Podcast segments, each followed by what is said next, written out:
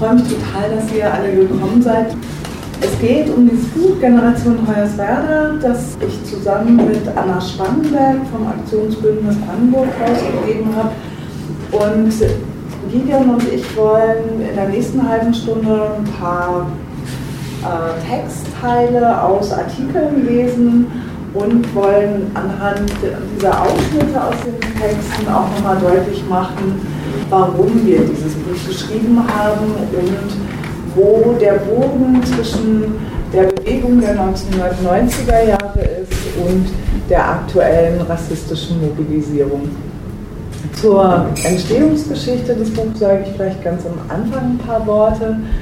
Es ist ja klar, der NSU-Komplex, der für uns alle erst am 4.11.2011, also mit der Selbstenttarnung des Kerntrios, dem äh, schiefgelaufenen Banküberfall in Eisenach, dem äh, Brand in der Frühlingsstraße und dann der Identifizierung von Uwe Mundlos, Uwe Böhnhardt und der Festnahme von Beate Zschäpe begann, der aber natürlich für die betroffenen Familien der Mordopfer der rassistischen Mordserie des NSU schon viel früher begann, nämlich mit dem ersten Mord an Emma Simcek im September 2000 und ähm, der natürlich auch für die Verletzten der rassistischen Sprengstoffanschläge viel früher begann. Dieser NSU-Komplex hat inzwischen für alle, die sich damit aus der Ferne beschäftigen, aber auch für die allermeisten, die sich damit aus der Nähe beschäftigen, unzählige Facetten. Es gibt quasi einen roten Faden, der sich durch den NSU-Komplex durchzieht. Das ist die tödliche Dimension von Rassismus und neonazistischem Terror. Es gibt einen dazu parallel verlaufenden roten Faden, der sich da durchzieht. Und das ist die Frage, wie viel Staat steckt in diesem Terror.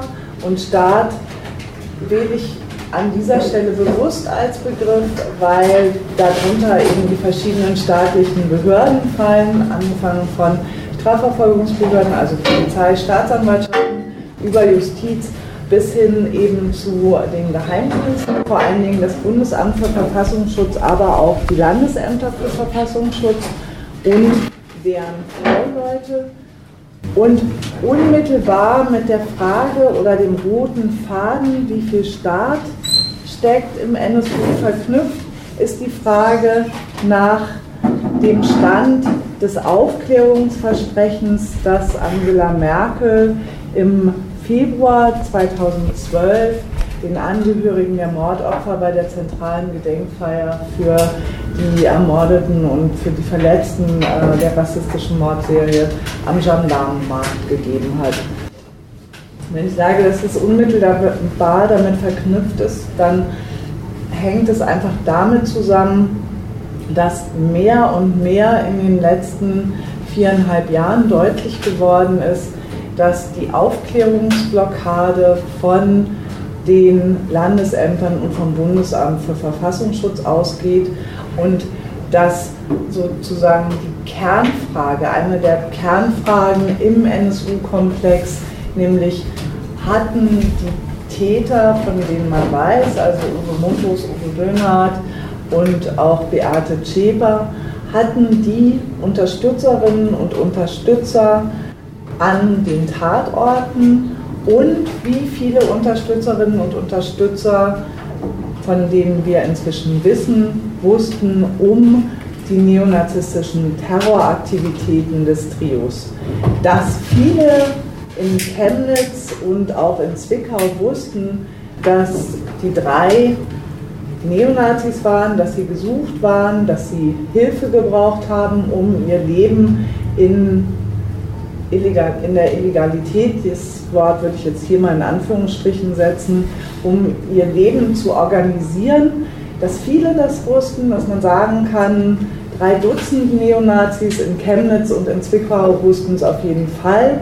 Das zeigt sich sehr deutlich anhand der Zeugenaussagen von eben diesen drei Dutzend Frauen und Männern vor dem Oberlandesgericht in München, wo genau diese drei Dutzend eben auch gesagt haben, klar, ich habe meinen Pass gegeben oder klar, ich habe eine Wohnung zur Verfügung gestellt, ich habe eine Wohnung angemietet, Uwe Mundlos saß bei mir am Computer, hat mit mir Computerspiele gespielt, hat aber auch T-Shirts für meinen Nazi-Laden entworfen, etc. etc.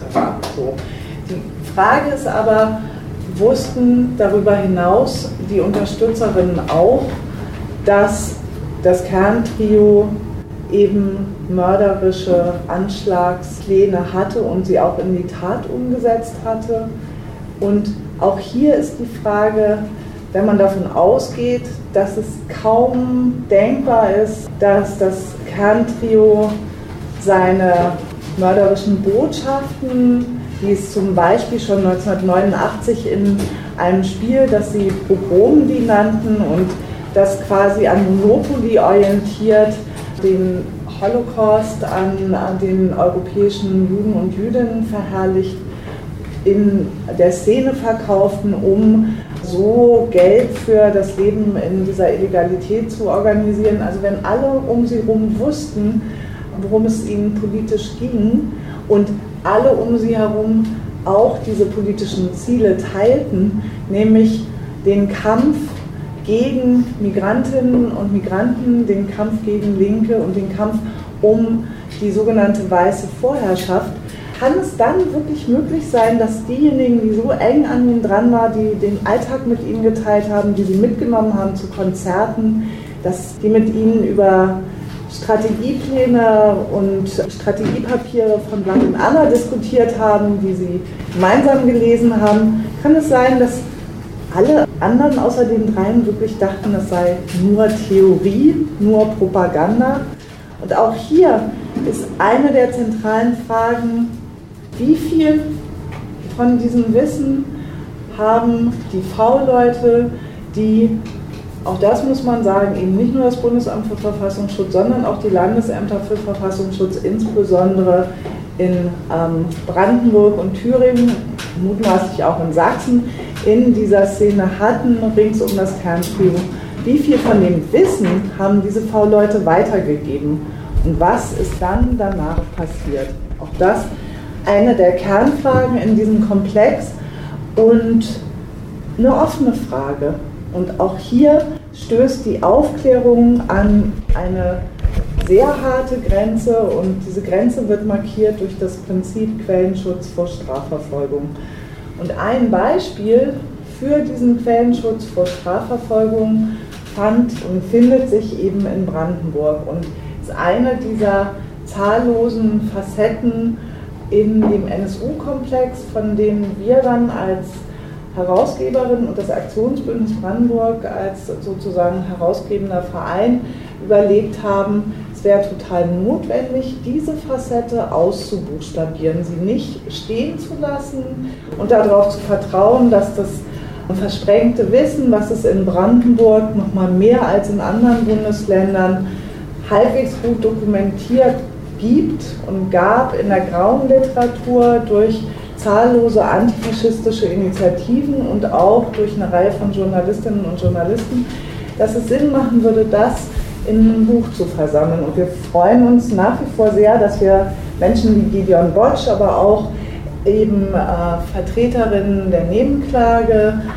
andere Journalistinnen und Journalisten in diesem Buch versammeln konnten, die sich alle Teilaspekte zu der Frage, also wo finden wir Spuren des NSU-Komplexes in Brandenburg angeschaut haben und damit verbunden die Frage stellen und auch ein Stück weit beantworten, gab es in Brandenburg jenseits des NSU weitere neonazistische Terrorstrukturen und Aktivitäten. Und auch das muss man sich ja vor Augen führen, als das Kerntrio angefangen hat, die ersten Sprengsätze zu bauen, also 1999 den Taschenlampenanschlag in äh, Nürnberg auf eine migrantische Kneipe. Da war das Kerntrio mit dieser Art von rassistischem Terror ja keineswegs alleine. Ja? Und dass sie das nicht waren, das dokumentiert auch dieses Buch. Und auch die Pläne eben diesen Kampf um die Vorherrschaft der sogenannten weißen Rasse militant und militärisch zu führen. Auch diese Pläne sind in Brandenburg und Berlin unter Neonazis intensiv diskutiert worden und in die Tat umgesetzt worden. Und auch das zeichnet dieses Buch nach. Und es zeichnet eben nach, wo die Kontinuitätslinien zu den neonazistischen Akteuren und Kadern äh, von heute verlaufen, die vorneweg in äh, den rassistischen Mobilisierungen gegen Unterkünfte von Geflüchteten zu finden sind und gegen deren Helferinnen und Helfer. Ja, offensichtlich nicht Anna Spangenberg, die kurzfristig absagen musste heute und für die ich äh, gerne eingesprungen bin. Also nicht Mitherausgeberin dieses Bandes, sondern einer derjenigen, die Beiträge, zwei Beiträge dazu beigesteuert haben. Einer ist etwas speziell ähm, über eine der Organisationen, die im Brandenburg eine Rolle gespielt haben, die Nationalistische Front, zu der es allerdings mit Bezug auf unser Bundesland einiges zu sagen gibt. Deswegen ist es auch ein sehr langer Artikel geworden. Und der zweite versucht eigentlich eher einen Abriss dessen zu geben, was im Prinzip die Entstehung und die Entwicklung, die frühe Entwicklung von Neonazi-Strukturen, rechtsextremen Strukturen in Land Brandenburg betrifft. Das Buch heißt Generation Hoyerswerda aufgrund folgender Grundthese, dass diese Ereignisse, die im September 1991 in Hoyerswerda begannen, also eine massive, aus einer großen Menschenmenge vorgetragene Gewalt gegen Flüchtlinge, in der junge jugendliche Leute, die vielleicht erst anpolitisiert waren, Gewalt ausübten, das Gefühl hatten, das wird nicht sanktioniert. Im Gegenteil, eine große Masse an Anwohnern findet das eigentlich gut, dass wir das tun. Ist vielleicht, würdest du jetzt vielleicht selbst keine Steine werfen oder Brandsätze. Und das hat einen Erfolg. Es hat nämlich das Ergebnis, dass die Flüchtlinge aus Hoyerswerda weggebracht werden müssen, staatlicherseits. Das ist sozusagen ein frühes Erfolgsergebnis, was für diese Politisierung und Radikalisierung dieser Szene eine ganz prägende Bedeutung gehabt habe für diese jungen Leute.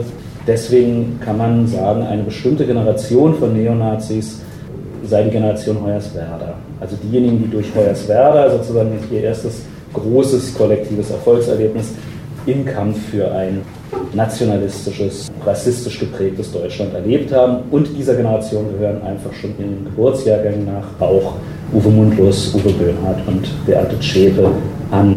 Ich habe ein bisschen äh, diesen Titel unterlaufen, weil ich es nochmal für wichtig hielt, zu sagen, dass es eine Vorgeschichte hat, die etwas früher einsetzt, die deutlich früher einsetzt. Nochmal deutlich machen, dass es eine Zeit vor Hoyerswerda gegeben hat, die wir in den Blick nehmen müssen.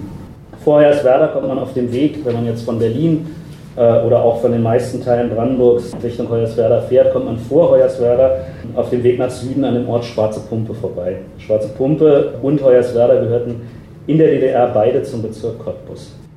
Im Kreis Hoyerswerda stimmte die Mehrheit beim Volksentscheid 1990 für eine Zugehörigkeit zu Sachsen, während Schwarze Pumpe, die Gemeinde gibt es heute als eigenständige Gemeinde nicht mehr, im Kreis Spremberg fortan zum neuen Bundesland Brandenburg äh, gehörte. Am 24. August 1991 vertrieben hier bereits zwei Dutzend vermummte und bewaffnete Neonazis gewaltsam eine Gruppe rumänischer Asylbewerber und brannten dann deren Unterkunftsbaracke vollständig nieder. Also nicht nur geografisch liegt Schwarze Pumpe vor Hoyerswerda. Der brandenburgische Ort war vor der Nachbarstadt durch rassistische Gewalttäter quasi ausländerfrei gemacht worden. Und überhaupt, das möchte ich nochmal sagen, weil Brandenburg ist kein Tatland im NSU-Komplex, aber viele der Eindrücke und Bilder von rechtsextremen Mobilisierungen und neonazistischer Gewalt aus den frühen 1990er Jahren, die im Gedächtnis haften geblieben sind, stammen eben aus dem Land Brandenburg. Neben Berlin waren bereits in der DDR die Bezirke Potsdam und Frankfurt-Oder, die später den größeren Teil des Bundeslandes ausmachten, Hochburgen der dortigen Skin- und Faschoszene gewesen. Aber damit ihr noch einen Eindruck von dem Buch bekommt, ein paar Grundthesen zu dieser Entstehung und Entwicklung einer rechtsextremen Szene, einer formierten äh, rechtsextremen Bewegung, die sich selbst als nationale Opposition oder nationaler Widerstand begreift. In Land Brandenburg wie auch insgesamt in Ostdeutschland. Fragt man danach, wie das kommt, und fragt man auch heute wieder danach, wieso ist der Osten angeblich so viel rassistischer, angeblich so viel rechter, dann gibt es ja im Prinzip drei kontroverse Möglichkeiten darauf zu antworten. Wer die These von der Generation Hoyerswerda vertritt, es legt ein bisschen nahe, dass der Rechtsextremismus hier im Wesentlichen erst nach dem Beitritt der früheren DDR-Länder zum Bundesgebiet sich formiert hat, also eigentlich ein gesamtdeutsches Phänomen ist. Andere sagen, dass das Wendejahr, also die Zeit von November 1989 bis äh, Oktober 1990, das die entscheidende Zeitraum ist. Und dritte betont nochmal ganz stark, dass, es, dass der ostdeutsche Rechtsextremismus vor allem eine Erbschaft der DDR äh, gewesen ist. Ich halte solche polarisierten Stellungnahmen nicht für sinnvoll. Ich versuche einen Interpretationsrahmen anzubieten, der das versucht insgesamt zu integrieren äh, in diesem Buch. Nicht zuletzt aber auch mit Hinweis darauf, dass es eben eine sogenannte Faschoszene in der DDR seit den 80er Jahren gegeben hat. Man kann das nachzeichnen, man kann sehen, dass diese Szene, die mit Skins identifiziert wurde, äh, aber nicht sozusagen im Skinhead-Milieu aufging. Da kamen Fußballfans dazu, da kamen auch Leute dazu, die man damals vom Aussehen her als Normalos oder Chinos tituliert hätte, dass diese Szene eigentlich wenig formiert war. Das heißt, sie politisierte sich zunehmend. Ein ganz entscheidendes äh, Ereignis äh, fand nicht weit von hier in der Erziehungskirche 1987 statt, äh, bei dem Überfall auf ein Konzert dort. Die Stasi soll äh, dicht belegt ähm, am Rand gestanden haben und eigentlich ganz froh gewesen sein, dass da die, die ähm, Punks und äh, Angehörigen der Opposition zusammengeschlagen wurden.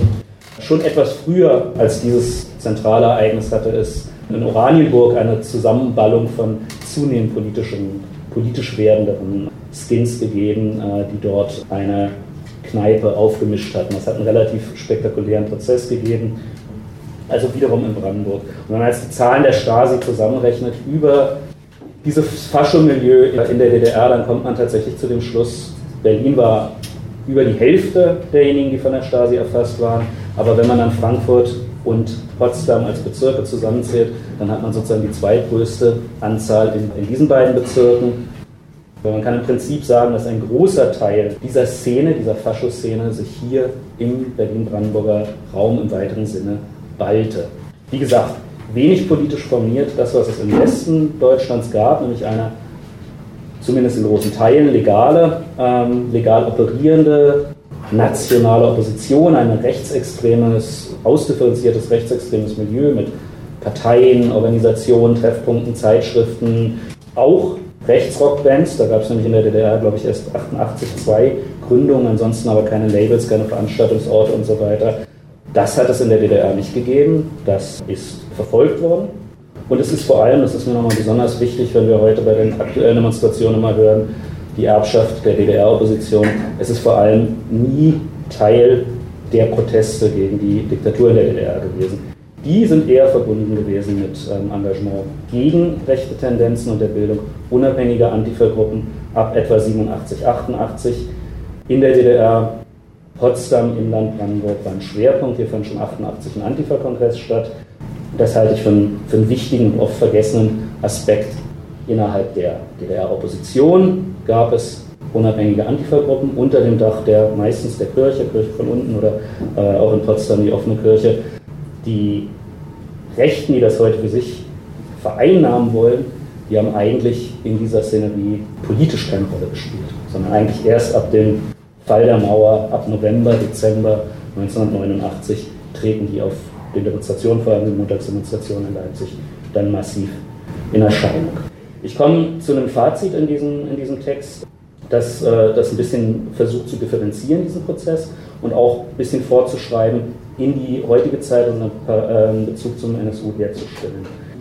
Aus dieser heterogenen, jugendlich geprägten, diffus rechten und pronationalsozialistischen Jugendsubkultur der Skinheads, Hooligans und Faschos in der DDR entwickelte sich vor allem im Laufe des Jahres 1990 eine politisch formulierte, bewegungsförmige nationale Opposition ohne Anleitung durch westdeutsche Gesinnungsgenossen wäre dies nicht möglich gewesen. Die extreme Rechte in der DDR gliederte sich dann in die gesamtdeutsche, bis dahin in der Bundesrepublik formierte nationale Opposition auf, äh, ein, wies aber noch das ganz, die ganzen 90er Jahre über einige Spezifika auf.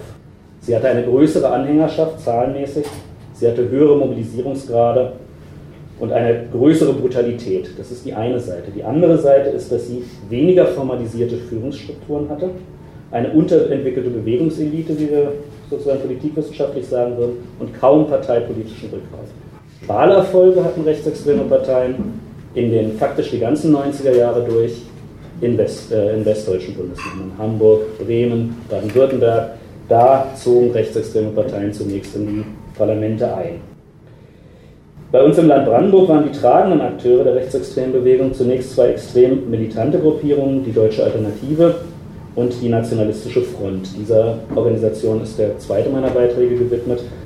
Ich denke, dass man gerade in Brandenburg diese Formierung einer, einer Neonazi-Bewegung ohne DNF nicht verstehen kann. Und es zeigen sich von dort aus auch einige Bezugspunkte in Richtung auf den NSU selbst. Beide Organisationen wurden Ende 1992 verboten. Es gab eine Verbotswelle, die bis 1995 anhielt. Es gab auch zunehmend Resonanz antifaschistischer Prozesse, zivilgesellschaftlicher äh, Aktivitäten als Gegenengagement und auch eine Reaktion in Brandenburg, das muss man sehr deutlich sagen, auch zunehmend staatliche Reaktionen auf Rechtsextremismus, die doch dann um 2000 rum, 98 bis äh, Anfang der 2000er, im Land Brandenburg eine, eine, Reihe von Bewegungen und Veränderungen bewirkt haben, bei ganz unterschiedlichen Akteuren und eben auch bei staatlichen Akteuren. Unterscheidet das Land Brandenburg ein bisschen von anderen Bundesländern.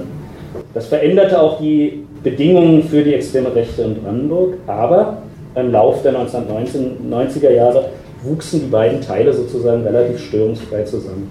Und ich denke, was wir heute sagen können vor dem Hintergrund der Kenntnisse, die im Zusammenhang mit dem NSU ähm, entstanden sind, vor dem Hintergrund dieser Kenntnisse können wir sagen, dass dieses Zusammenwachsen und dieses sich wieder neu formieren nach diesem Einbruch Mitte der 1990er wahrscheinlich in der Form nicht hätte stattfinden können, wenn namentlich die Verfassungsschutzbehörden nicht so agiert hätten, wie sie agiert haben. Und da lasse ich mal die Frage, warum sie das getan haben, völlig offen. Ja, ob sie sozusagen versagt haben, äh, Dinge gemacht haben, die, die sie so nicht eingeschätzt haben, oder das wäre sozusagen die, die, die wohlwollendste Interpretation zugunsten der, der Geheimdienste, der Nachrichtendienste, oder ob sie das im Prinzip gewollt haben, aus welchen Gründen auch immer, das wäre sozusagen die, die stärkste Position. Das lasse ich mal ganz offen, aber ganz offensichtlich sind, und das kann man in dem Buch sehr deutlich am Beispiel Carsten Schipanski nachvollziehen, ganz offensichtlich sind hier nicht nur V-Leute angeworben worden, um Informationen zu sammeln, sondern es sind V-Leute dort eingesetzt worden, wo ähm, im Prinzip noch keine Organisationsstrukturen bestanden. Im Verlauf ihres Einsatzes haben sie diese Organisationsstrukturen erst entwickelt. Auch da kann man wieder interpretieren, haben sie das getan, weil der Verfassungsschutz sagt, so eine chaotische Szene können wir nicht beobachten, wir brauchen klare Mitgliederstrukturen äh, und so weiter. Ne? Oder haben sie das getan, weil sie andere Absichten hatten? Das ist viel Spekulation, aber das kann man, glaube ich, in der Substanz sagen. Mit großer Wahrscheinlichkeit hätte sich die extreme, extreme Rechte in den neuen Bundesländern, namentlich die Neonazi-Szene, nicht so regenerieren können in der zweiten Hälfte der 1990er, wenn es dieses Handeln nicht gegeben hätte. Etwa zehn Jahre nach der Vereinigung vom 3. Oktober 1990 hatte sich der Schwerpunkt rechtsextremer Bewegung insgesamt in die neuen Länder verlagert. Jetzt haben wir Wahlerfolge 1998 in Sachsen-Anhalt, 1999 dann auch in Brandenburg, zieht die Deutsche Volksunion erstmals in Parlamente ein, später dann in den 2000ern die NPD. Jetzt verlagern zunehmend Zeitschriften und Verlage ihre Hauptsitze in die neuen Länder. Infrastruktur, wichtige Knotenpunkte. Parteien verlagern ihre Hauptsitze hierher, natürlich auch mit dem Umzug der Bundesregierung nach, nach Berlin. Die NPD eröffnet ihr Büro, das vorher in Stuttgart war, in Berlin-Köpenick und so weiter. Und es kommt auch Ende der 1990er beginnt das zu einer neuen Mobilisierungs äh, Mobilisierungswelle Seither gibt es in Brandenburg wie in anderen Teilen der Bundesrepublik auch ein ausdifferenziertes, rechtsextremes soziales Milieu. ich gehe stark davon aus, dass das der, die Trägerschaft eines Teils der aktuellen, ja, der aktuellen Mobilisierungserfolge und der aktuellen Gewaltexzesse äh, ist. Und es ist Teil einer gesamtdeutschen nationalen Opposition. Gucken wir nochmal rückblickend auf diesen, diesen Prozess der Entstehung von Rechtsextremismus in Ostdeutschland in den neuen Ländern, dann kann man, ich habe das zumindest getan, fünf Phasen voneinander abgrenzen.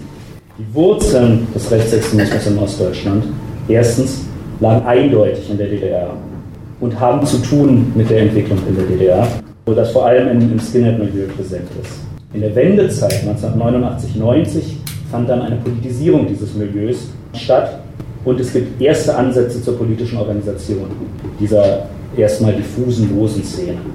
Zweitens. Drittens, im Einigungsprozess formiert sie sich von einer relativ diffusen Szene mit äh, ersten Organisationsansätzen zu, einem, zu einer wirklich formierten rechtsextremen Szene, die sich selbst als nationale Opposition versteht und begreift. Und im vereinten Deutschland nach den frühen 1990er Jahren gliedert sie sich in die gesamtdeutsche rechtsextreme Szene ein. Wir haben dann Ende der 90er einen Regierungswechsel, äh, wir haben den Umzug der, äh, der, äh, von Bonn nach Berlin. Man spricht jetzt nicht mehr von der Bonner Republik oder Deutschland im Vereinigungsprozess, man nennt sozusagen zeitgeschichtlich, spricht man jetzt von der Berliner Republik. Und hier in der sogenannten Berliner Republik kommt es dann zu einem Transfer wesentlicher Elemente rechtsextremer Infrastruktur nach Ostdeutschland, das habe ich erwähnt, aber auch von Aktions- und Handlungsweisen, die eher im Osten entwickelt wurden, in den Westen. Mit anderen Worten, man lernt sozusagen von den Kameraden äh, in Ostdeutschland, die gezeigt haben, was alles möglich ist. Ja? Äh, guckt sich da auch durchaus Aktionsweisen ab. Und viele sind ja dann auch nach Westdeutschland gezogen. Und im Grunde genommen können wir einen ähnlichen Verlauf auch beim nationalsozialistischen äh, Untergrund erkennen, beim NSU. Und zwar ganz unabhängig von der Frage, die Heike aufgeworfen hat, wie viele Personen wussten davon oder unterstützten diese Verbrechen. Gewachsen und entstanden und beheimatet war diese Gruppierung eindeutig in Ostdeutschland. Sie baute dann aber ihre Aktionen auf vielfältigen Kontakten in beiden Teilen der Bundesrepublik auf. Seit ihrem Untertauchen 19, Ende 1998 verlegte das Trio Böhnhardt, Mundlust, Schäpe, die ja vorher im Umfeld von Jena vor allem aktiv waren, den Aktionsraum für ihre rassistischen Terroraktionen fast vollständig in die alten Bundesländer. Also alle drei bisher bekannt gewordenen Sprengstoffanschläge seit dieser Zeit und äh, acht der neuen rassistischen Morde aus der rassistischen Mord, äh, Mordserie finden in den Altbundesländern statt. Die Hochburgen der neonazistischen Subkultur in den neuen Ländern, Chemnitz, Zwickau an vorderster Stelle, wurden offenbar eher als Schutz- und Rückzugsräume benutzt und entsprechend beschränkte sich das Trio hier auch in der Regel auf Banküberfälle, die der eigenen Versorgung dienten. Das Land Brandenburg, um das nochmal zuzuspitzen, war offenbar wenig relevant für die drei, zumindest nach ihrem Abtauchen, zumindest weniger relevant als andere Bundesländer, aber auch in der Radikalisierungsphase. In Brandenburg aktive oder Brandenburg beheimatete Netzwerke der Neonazi-Strukturen, auch die während der 1990er Jahre in näherem oder weiteren Umfeld des NSU eine Rolle gespielt haben. Das ist eine Frage, die für sozusagen die Auseinandersetzung mit, mit rechtsextremer Gewalt in Brandenburg zentral ist. Ich hoffe, sie wird nun auch den Untersuchungsausschuss des Brandenburgischen Landtags beschäftigen. Einige Dinge sind ja klar, etwa die Frage nach äh, Carsten Schipanski, dem sogenannten Vormann Piatto und seiner Struktur, den United Skins, wird eine Rolle spielen. Möglicherweise auch der Bruder des sozusagen legalen NSU-Manns Eminger der Mike Eminger wohnt ja in Brandenburg und ist dort aktiv. Äh, es gibt noch ein paar, leider ist es uns in dem Buch hier nicht gelungen, die abzubilden. Es gibt noch ein paar Strukturen, ähm, die meines Erachtens ein bisschen unterschätzt werden. Mich würde ganz besonders nochmal interessieren, welche Rolle diejenigen Netzwerke gespielt haben, die sich um den späteren NPD-Landesvorsitzenden von Thüringen, ähm, Frank Schwert, gebildet haben Schwert ist ein altgedienter Westberliner Rechtsextremist gewesen, der dann in, den, in, der zweiten Hälfte der 1990er vor allem in Brandenburg aktiv war, mit seinem Verein Die Nationalen im Prinzip die versprengten Kameradschaften und Aktivisten verbotener Organisationen faktisch aufgesammelt hatte, dann nach Thüringen auswich äh, und in näheren Umfeld des NSU, äh, Böhnhardt hat ihn, glaube ich, mal chauffiert, ne? also äh, dann ja auch aktiv war. Ähm, das sind Brandenburg-Bezüge, die meines Erachtens zur Sprache kommen müssen. Vielen Dank. Ich würde gerne zwei Aspekte nochmal vertiefen, die Gideon schon angerissen hat. Das eine ist tatsächlich, sich die Situation anzugucken, 1990, 1991, und zwar in dem Fall nicht aus der Täterperspektive, also die Täter und Täterinnen hat Gideon ja gerade eben beschrieben, sondern aus der Opferperspektive. Und das war uns für dieses Buch eben auch wichtig, dass es nicht nur eine Geschichtsschreibung gibt, die täterzentriert ist, wie fast alles, was in Deutschland zur Neonazi-Szene, zur Neonazi-Bewegung publiziert wird, sondern dass daran erinnert wird, dass in Brandenburg Tausende von Menschen direkt von rechten Angriffen, von rassistischen Angriffen betroffen waren und nochmal viel mehr indirekt, weil sie Freunde, Angehörige von verletzten, für immer versehrten Menschen waren und sind und bis heute an bestimmte Orte nicht gehen können oder eben mit den Folgen dieser Angriffe weiterleben müssen.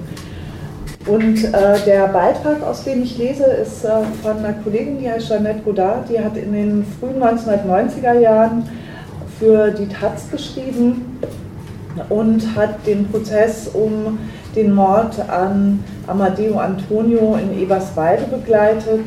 Wenn ihr euch erinnern könnt, Eberswalde 1990 ist einer der Orte, wo ähm, beides aufeinander traf, also eine Nazi-Skinhead-Szene, die es auch schon vor ähm, dem Fall der Mauer gegeben hatte, auf ähm, zunehmend politisierte Kader, insbesondere durch die ähm, nationalistische Front.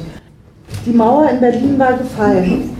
Khone Munjunga fürchtete um sein Leben. Und mit ihm hunderte andere, die als Vertragsarbeiter nach Eberswalde gekommen waren. Im Jahr 1987 war der junge Angolaner aus der Heimat aufgebrochen. Jung, lebenslustig, offen für etwas Neues. Er kam in eine DDR, in der, wie er sich heute erinnert, die Deutschen Distanz hielten und wir auch. Die sind halt so, dachte er. Und dann, ab November 1989, war alles anders. Über Nacht wurden wir wie freiwillig behandelt. Sie riefen uns Bimbo und Neger, beschimpften unsere Frauen als Negerschlampen. Draußen auf der Straße, manchmal auch im Betrieb, unter Kollegen. Mal kam die Polizei und sagte, wir sollten nicht rausgehen. Mal gingen wir raus und kehrten gleich wieder um. Zum Einkaufen gingen wir nur noch zu viert oder fünft abends in den Club am besten gar nicht. Ein Freund von Munjunga, Amadeo Antonio, kostete die gewalttätige Stimmung das Leben. Ein Kollege von ihm hatte sich entschieden, nach Mosambik zurückzukehren. Er wollte seinen Abschied nicht in dem schäbigen Wohnheim in der damaligen Max-Reimann-Siedlung feiern, schlecht betreut von einem Betreuer, der das Heim lieber heute als morgen räumen lassen wollte. Also zog man in den Hüttengasthof, es waren nur ein paar hundert Meter die Straße runter in das einzige Gasthaus in der Doppelstadt Eberswalde-Fino mit seinen 50.000 Einwohnern, in das die Mosambikaner noch reingelassen wurden. Die Party wurde wegen Gefahr im Verzug von der Polizei beendet. Zu den letzten vier Gästen, die noch vor der Tür standen, als rund 50 rechtsextreme Jugendliche mit Baseballschlägern von zwei Seiten anrückten, gehörte Amadeo Antonio. Sie schlugen ihn und traten so lange auf seinen Kopf ein, bis er sich nicht mehr rührte. Die Polizei war in der Nähe, tat aber nichts. Ob aus heimlicher Zustimmung, Angst oder Unterbesetzung, ist bis heute ungeklärt. Es war die Nacht vom 14. auf den 15. November, von den, vom 24. auf den 25. November 1990. Jone Munjunga, der an diesem Abend nur wenige Meter entfernt im Wohnheim saß, einem roten Block, der an der Straße von Eberswalde nach Fino noch heute vor sich hin rottet, verlor einen Freund. Er hat später dem Prozess vor dem Bezirksgericht Frankfurt-Oder beigewohnt und feststellen müssen, wie wenig die Menschen, von denen er in der DDR umgeben gewesen war, sich auskannten. Die meisten wussten nicht einmal, wie viele Kontinente es gibt oder wo Afrika liegt, erinnert er sich. Alles, was sie gelernt hatten, war von Ideologie gefärbt. Und er hat gesehen, wie junge Männer mit kurzgeschorenen Haaren aus dem Westen vordergründig Partys und hintergründig eine neue Ideologie anboten. Sie kamen mit Cola, Bier und Bananen und sie trichterten den Jugendlichen ein, das neue Deutschland gehört den Deutschen Trotzdem wollte Munyunga bleiben. Er organisierte die verbliebenen Afrikaner in der Stadt. Er wurde immer bekannter. Und je bekannter er wurde, desto gefährlicher wurde es für ihn. Es gab Zeiten, da ließ er sich in seinem Wohnheim von Mitgliedern der antirassistischen Initiative aus Berlin bewachen. Auch seine deutsche Frau, die eine Wohnung in Eberswalde hatte, zog zeitweise aus Sicherheitsgründen zu Bekannten. Wollten die beiden sich treffen, taten sie das heimlich, in einer Kirche. Im Laufe des Jahres 1991 wurde die Situation so unerträglich, dass Munjunga aufgab. Er ließ sich um Mitternacht von Berliner Unterstützern und unter Polizeischutz abholen und zog in die Nähe von Stuttgart. Auf die Frage, ob ihn nicht auch Bürgerinnen und Bürger aus Eberswalde hätten schützen können, erwidert er, nein, das hat sich keiner getraut. Ich glaube, mehr als jeder andere Beitrag macht dieser Text von Jeannette Godard deutlich, wie die Situation für alle diejenigen war und wieder ist, muss man sagen, die im Weltbild der extremen Rechten kein Lebensrecht hatten und die tatsächlich in den 1990er Jahren in vielen brandenburgischen Städten freiwillig waren, ungeschützt. Gideon hat es ja schon beschrieben. Die Straflosigkeit, mit der die Täterinnen und Täter davonkamen, und dazu muss man sagen, gehörte auch bis auf die zwei Haupttäter der Großteil der Gruppe der 50 äh, Nazis, die Amadeo Antonio umgebracht haben, die völlig straflos blieben. Diese Straflosigkeit ermutigte weitere Neonazis und rassistische Gelegenheitstätern und sie führte dazu, dass diese Generation mit einem enormen Selbstbewusstsein begann, die Räume in diesen Städten immer weiter als ihre Räume zu definieren und aber auch davon ausging, dass sie für schwerste Straftaten straflos bleiben würde. Und dieses Selbstbewusstsein ist es, mit dem das NSU-Kerntrio in den Untergrund, also in die Illegalität gegangen ist. Und dieses Selbstbewusstsein ist es, mit dem seine Unterstützerinnen und Unterstützer, die drei, von denen sie wussten, dass sie von der Polizei gesucht werden, in ihren Wohnungen untergebracht haben, denen, mit denen sie ihnen ihre Autos, ihre Papiere, ihre Identitäten geliehen haben, weil sie davon ausgingen, und man muss ja sagen, zu Recht davon ausgingen, dass sie straffrei bleiben würden und unentdeckt bleiben würden. Ich will noch einen kurzen Abriss aus einem anderen Text machen. Da geht es um den V-Mann Piato, und dessen Rolle im NSU-Komplex. Gideon hat es ja gerade eben schon beschrieben, ohne das Prinzip der Strafverfolgung, ähm, also der Straflosigkeit bei schwersten Straftaten, aber auch ohne das Prinzip des Quellenschutzes für die V-Leute wäre dieser qualitative Sprung der Neonazi-Szene der 1990er Jahre zur Bewegung, wie wir sie dann in den 2000er Jahren gesehen haben, und äh, zu der Bewegung, mit der wir heute konfrontiert sind, von rechts nicht möglich gewesen. Und aus meiner Perspektive geht es dabei gar nicht so linear darum, dass jemand, äh, ein V-Mann und Neonazi wie Tino Brandt, über zehn Jahre für das Landesamt für Verfassungsschutz in Thüringen als V-Mann äh, gearbeitet hat und dafür knapp 200.000 Mark bekommen hat. Oder dass jemand wie Carsten Schipanski in einer Zeit von ähm, etwas weniger Jahren, also knapp acht Jahren, ähm, eine Summe von 50.000 Mark bekommen hat. Ähm, es geht vielmehr darum, dass zusätzlich zu diesem direkten Geld was anderes dazugekommen ist, nämlich die Möglichkeit als Vollzeitaktivisten überall präsent zu sein, vor Ort zu sein, Aufbauhilfe zu leisten, dafür zu sorgen, dass die Kundgebungen angemeldet wurden, dass die Konzerte angemeldet wurden, dass die Flyer gedruckt wurden, dass die Leute zusammengebracht wurden, die entscheidenden, dass die Konzerte, dass die Bands angesprochen wurden, dass die Fansigns ab und an oder auch sehr regelmäßig rausgebracht wurden. Und dass, wenn die Polizei dann Ermittlungsverfahren eingeleitet hat, dass dann tatsächlich dieses Prinzip Quellenschutz nochmal doppelt gewirkt hat, indem nämlich die Polizisten es dann beschrieben, die Beamten bei Tino Brandt in der Wohnung standen und er sie anwinste und sagte, ich habe keinen Computer. Und alle wussten, dass sein V-Mann-Führer ihn gewarnt hatte und dass sein Computer im Bahnhofsschließfach von Coburg war. Und Bei Carsten Schipanski ist dieses Prinzip auf eine Art ähm, bis auf die Spitze getrieben worden. Ja? Ähm, Carsten Schipanski war am rassistischen Mordversuch in Wendeschrieds am 8. Mai 1992 beteiligt, wo eine Gruppe von ähm, zwei Dutzend Neonazis, die das, das muss man dazu sagen, davor schon in anderen Diskotheken oder Landdiskos, Treffpunkten, nicht rechten Treffpunkten in der Umgebung von Königs Wusterhausen erfolgreich praktiziert hatten, nämlich dass sie mit Baseballschlägern vorgefahren sind, reingegangen sind in diese nicht rechten Orte und gezielt schwarze Deutsche oder eben auch Flüchtlinge, die sich dort aufhielten, oder Linke zusammengeschlagen hatten.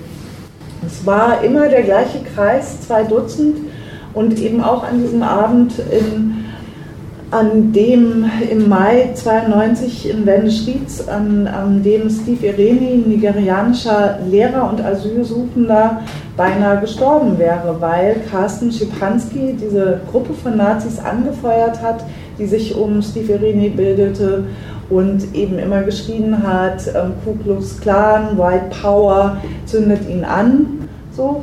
Und äh, der Haupttäter Kai Müller, der dafür dann auch verurteilt wurde, ähm, dann eben Stiferini zusammengeschlagen hat, versucht hat, ihn anzuzünden und als das nicht geklappt hat, ihn ähm, in den nahegelegenen See ähm, ertränken wollte. Und es ist wirklich nur dem extrem couragierten Eingreifen von dem Türsteher ähm, von der Ollis Disco, so hieß der Laden, äh, zu verdanken, dass Steve Iremi überlebt hat. Und was dann passierte, war wirklich interessant. Ähm, zum einen gab es einen Polizeieinsatz dann irgendwann. Ähm, zum anderen begannen ähm, relativ viele der an dem Angriff beteiligten Nazis zu reden. Und schon nach wenigen Tagen fiel auch der Name Carsten Schipanski. Das bedeutet aber in keinster Weise, dass es irgendwelche erkennbaren Fahndungsmaßnahmen nach Carsten Schipanski gab. Im Gegenteil, der konnte dann lustig eines der größten, damals größten Neonazi-Konzerte in einem kleinen Dorf in der Umgebung organisieren. Es geschah nichts. Ja, Kai Müller, der Haupttäter, ging irgendwann in Untersuchungshaft. Weitere Zeugen sagten, ja, aber Schipanski hat die Menge angefeuert. Weiterhin passierte gar nichts. Und erst auf Insistieren und Betreiben ähm, des Nebenklägers, also des Rechtsanwalts von Steve Ireni hin, ist Schipanski knapp zwei Jahre nach äh, diesem Angriff ähm, auf Steve Ireni eher zufällig dann endlich festgenommen worden und in Untersuchungshaft gekommen. Und quasi ein paar Monate nachdem er dort saß, hat er sich äh, dem Landesamt für Verfassungsschutz als Informant selbst angeboten und wurde angeworben oder angenommen, muss man eher sagen. Ja, von Werben konnte man da schon fast gar nicht mehr sprechen, weil er sich eben, wie gesagt, selber angeboten hat. Und bekam dann eine Situation präsentiert, die auch sehr typisch ist äh, für V-Leute und Neonat oder neonazistische V-Leute, muss man eher sagen. Ähm, denen geht es nämlich in erster Linie darum, dass sie, um es mal sehr platt zu formulieren, ähm, ihren eigenen Arsch retten wollen und ihr eigenes Wohlergehen sozusagen ähm, zum zentralen Maßstab ähm, all ihres Handelns machen. In zweiter Linie ist für neonazistische V-Leute wichtig, dass sie weiterhin als Neonazis aktiv sein können und dass sie ihre Ideologie tatsächlich auch in die Tat umsetzen können. Und dazu gehört auch der Schutz der eigenen Strukturen und dritter, ähm, an dritter Stelle und an letzter Stelle kommt dann eben ihre Loyalität ähm, gegenüber ihren V-Mann-Führern oder gegenüber der Behörde, ähm, für die sie Informationen geben und von der sie eben Geld und Schutz erhalten. Schipanski saß in Untersuchungshaft und ab 1995 war er dann auch tatsächlich rechtskräftig wegen versuchten Mordes an Schiperini als Anführer äh, dieses rassistischen Angriffs verurteilt. Und bekam anders als alle anderen Neonazis äh, in der gleichen Situation wahnsinnig schnell Freigang, bekam Hafterleichterungen Und niemand konnte sich das so recht erklären. Inzwischen, seit äh, dem Bundestagsuntersuchungsausschuss zum NSU Weißmanns, sein äh, V-Mann-Führer holte ihn vor dem Knast ab und fuhr ihn zu Neonazi-Konzerten, über die er dann berichtete, fuhr ihn zu Treffen, zu Aufmärschen etc. etc. Sein V-Mann-Führer ist inzwischen oder einer seiner beiden Vormannführer ist inzwischen ähm, Chef des Landesamtes für Verfassungsschutz in Sachsen, Gordian Meyer-Plath. Und auch das zieht sich wie ein roter Faden durch den NSU-Komplex. Diejenigen, die auf Behördenseiten Verantwortung äh, für den NSU-Komplex haben, haben in den allerwenigsten Fällen tatsächlich auch einen wirklich harten äh, Einschnitt in ihren Karrieren erleben müssen. Im Gegenteil, die allermeisten sind befördert worden, so wie Gordian Meyer-Plath. Ich will jetzt mal an dieser Stelle ähm, den Blog zu Carsten Schipanski damit beenden, dass ich einen kleinen Werbeblock für dieses wunderbare Projekt einschiebe. Das heißt NSU Watch. Ich gehe davon aus, dass alle von euch schon davon gehört haben, denn auf wundersame Weise, muss man fast sagen, gibt es jetzt in Brandenburg tatsächlich auch einen NSU-Untersuchungsausschuss, der ab ähm, Sommer diesen Jahres seine Arbeit aufnehmen soll.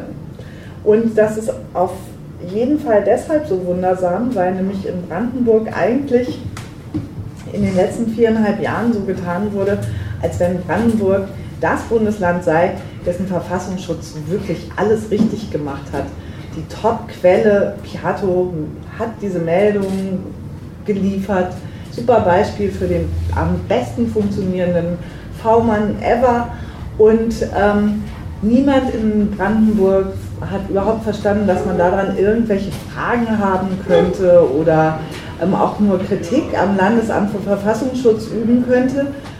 Und es ist eigentlich erst ähm, vor einem halben Jahr aus einer Motivation heraus, die bislang noch ein bisschen offen ist, außer dass man sagen kann, ja gut, die CDU und die Grünen wollten sich als Opposition profilieren, dann doch dazu gekommen, dass äh, in Brandenburg alle Parteien, die bis dato gesagt haben, nee, äh, Untersuchungsausschuss brauchen wir gar nicht, äh, gesagt haben, okay, okay, ähm, wir machen mal einen.